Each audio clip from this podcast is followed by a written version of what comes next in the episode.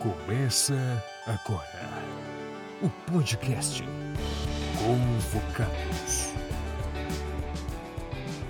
E aí pessoal, tudo bem? Meu nome é Matheus e eu também fui convocado essa semana para contar um pouquinho mais da minha história e contar um pouquinho mais das experiências missionárias que eu tive.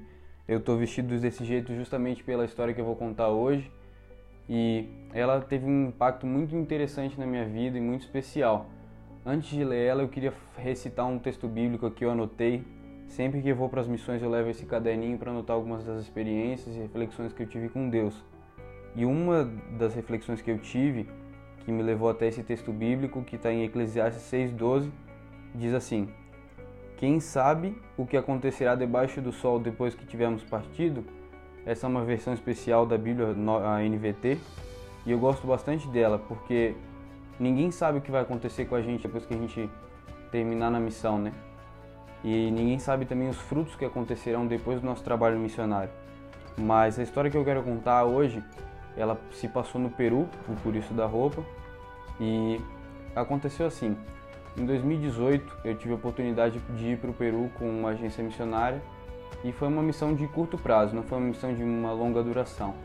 E aí o nosso o nosso foco principal era ir para a ilha de Amantani, do Peru, que fica perto de Puno, lá no interior.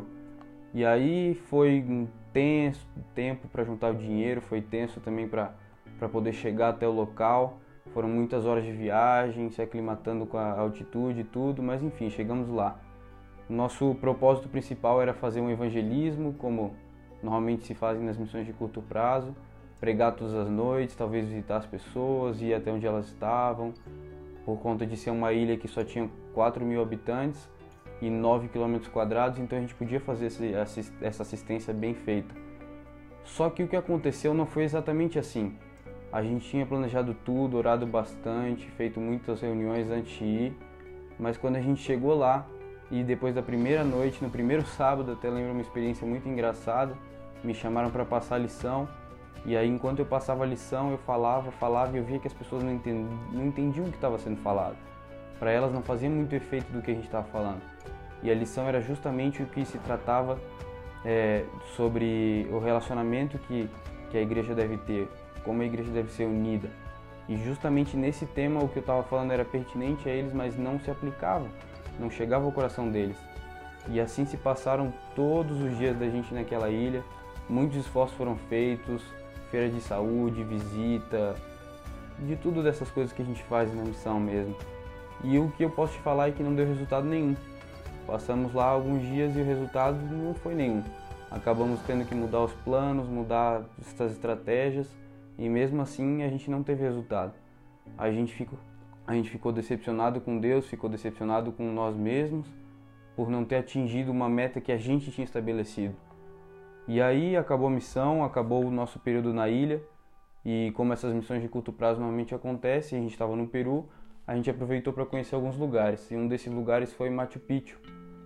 E para quem conhece também, Machu Picchu ele é composto da montanha onde fica a cidade antiga e atrás da montanha tem uma outra maior assim, que é onde tem um pouco de umas ruínas lá no topo. E o nome dessa montanha é Huayna Picchu. E o pacote que a gente tinha comprado era para visitar as duas. Só que a gente visitou a outra muito cedo e ainda tinha muita neblina, um pouco de chuva. E aí foi uma subida um pouco arriscada, um pouco perigosa. E aí a gente chegou lá em cima e graças a Deus chegamos lá em cima vivos todos, né? A gente estava num grupo de 35 pessoas, então é bastante gente para tomar cuidado. E aí a gente lá em cima refletiu sobre a vida, sobre a imensidão de tudo que a gente estava vivendo, mas o pessoal ainda estava nítido nas caras de, das pessoas que a gente estava decepcionado porque não tinha dado certo. A gente tinha saído com a sensação de que os nossos planos tinham sido frustrados. E aí a gente aproveitou aquele momento lá em cima e eu ainda estava com esse, essa memória dos planos frustrados na cabeça. E aí na descida, a gente tem uma descida no, pelo mesmo caminho que a gente sobe, porque não tem muita alternativa. E continua sendo mais difícil, porque muito mais difícil é descer do que subir nesses lugares. E aí na descida passou pela gente, pelo grupo, a gente parou num lugar para tirar foto e passou pela gente um casal com uma senhora um pouco mais de idade. E essa senhora estava com um pouco de dificuldade com o ar, que nem eu mencionei, a altitude lá é complicada e às vezes ela tira a respiração. E aí como a gente já estava há muito tempo ali no Peru, a gente já tinha se aclimatado para aquela situação, mas essa mulher não. E aí ela continuou descendo, e aí tem vezes que na nossa vida missionária o Espírito Santo toca. E aí a gente sabe que alguma coisa está prestes a acontecer.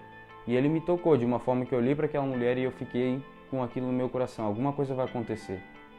E aí se passou como que dois minutos e logo subiu alguém falando assim, olha uma mulher caiu da montanha, uma mulher caiu da montanha. E aí na hora veio o pensamento na minha cabeça e eu lembrei, deve ter sido aquela mulher. E aí juntei mais alguns amigos meus e a gente desceu correndo, chegamos até ela. E aí quando a gente viu, ela estava agarrada num precipício, literalmente, não é história para boi dormir. Ela estava literalmente agarrada num precipício, somente com uma árvore verde aqui debaixo do braço. E essa era a única, única forma de sustento que ela tinha ali para não cair para o precipício abaixo. Só que como ela já não era uma mulher muito nova, ela não ia aguentar ali muito tempo. E ela estava ali realmente porque a adrenalina dela estava dando força para o corpo dela aguentar. E aí a gente na hora lembrou os conhecimentos básicos que a gente tinha, montou uma escadinha humana e aí a gente fez todo o esforço necessário para chegar até ela. E aí um dos nossos amigos que era hispano, ele ficou na ponta e começou a dialogar com ela, dialogar com ela. E só que a mulher estava em estado de choque, ela não queria sair dali. Ela não queria ser ajudada porque ela tinha medo de morrer. E a gente também tinha medo de colocar a vida de mais pessoas em risco para poder salvar a vida de alguém. E o, o resumo é: depois de muita conversa, esse meu amigo que estava ali na frente, ele deu um momento e falou para ela: Olha ali para cima, olha lá, o socorro está vindo. E a mulher se se perdeu nos pensamentos dela por um minuto e aí deu tempo de ele segurar ela e jogar ela pra, pra, de volta assim contra a parede. E esse segundo que ele conseguiu jogar ela de volta para a parede, a gente segurou e colocou ela sentada de forma com que ela não caísse mais. E aí foi o que salvou a vida dela realmente. E ela ficou ali um tempo ainda pensando no que tinha acontecido com ela. E depois que ela se levantou, eu lembro muito bem, claramente na minha cabeça, de que ela deu um abraço, um abraço muito diferente. Não é um abraço que, que eu vou receber da minha namorada, não é um abraço que eu vou receber dos meus pais, dos meus amigos. É um abraço de uma pessoa que realmente foi salva. E para mim isso me tocou durante muito tempo mesmo. E aí realmente quando acabou a missão eu percebi o que tinha acontecido ali. Não tinha acontecido algo, algo ao acaso, tinha acontecido realmente uma coisa planejada. E aí vem para mim um texto muito muito interessante que fica na minha cabeça depois, quer dizer, ficou na minha cabeça depois dessa missão. Uma escritora famosa cristã fala que Deus conhece o fim desde o princípio. E esse texto é muito interessante, porque Deus ele já sabia de que a gente estaria ali naquele momento para poder salvar a vida daquela mulher. Mas ele fez, ou ele deixou que nossos planos fossem frustrados durante todas as outras semanas que nós estivemos ali. Então tudo isso foi justamente para salvar a vida só daquela mulher. E só foi realmente a vida dela que foi salva. Só foi realmente a vida dela que foi tocada. E o nosso propósito inteiro se revelou ser ajudar aquela mulher a depois conhecer o porquê a gente estava ali, conhecer o propósito do nosso grupo e depois, mais posteriormente, talvez conhecer a Cristo. Mas esse era o nosso propósito. E a reflexão que eu levei para mim, que eu quero levar para você também é: quantas vezes a gente já teve os planos frustrados? Quantas vezes a gente já ficou bravo com Deus? Quantas vezes a gente já brigou com Deus? E ficou realmente chateado. Quantas vezes a sua missão já deu errado? Não sei se você é um missionário, quantas vezes a sua missão já deu errado? Quantas vezes você acordou naquele dia animado e os seus planos foram frustrados durante o dia inteiro e você chegou no final do dia e percebeu que deu tudo errado. E você chega desanimado no quarto e fala: será que Deus me abandonou? Será que a minha missão não tem mais um propósito? E aí a outra pergunta que eu te faço é: e quantas vezes depois de toda essa situação você percebeu que Deus ele ainda tinha um propósito? Depois de tudo que ele fez, quantas vezes ele te mostrou que no final ele já sabia de tudo? e no final ele já sabia tudo o que ele estava fazendo. É interessante porque para Deus nos mostrar que Ele está no controle, para Deus nos mostrar que Ele pode controlar a nossa vida, controlar a nossa vida, Ele tem que nos colocar em situações que nós não temos, não temos controle. Se nós não tivermos o controle, assim Ele vai poder assumir o controle. E é justamente assim que a gente chega à conclusão final. Deus, Ele quer te usar. Deus, Ele tem planos para sua vida. E muitas vezes os planos frustrados, os seus planos frustrados, fazem parte de um só plano, só que bem sucedido, e de Deus. Então muitas vezes quando Deus deixa os seus planos serem frustrados, Não se engane pensando que tudo está acabado. Não se engane que aí acabou sua missão e aí acabou seu propósito. Às vezes isso aí tudo faz parte de um propósito só, e às vezes esse propósito vai ser revelado para você só lá no céu.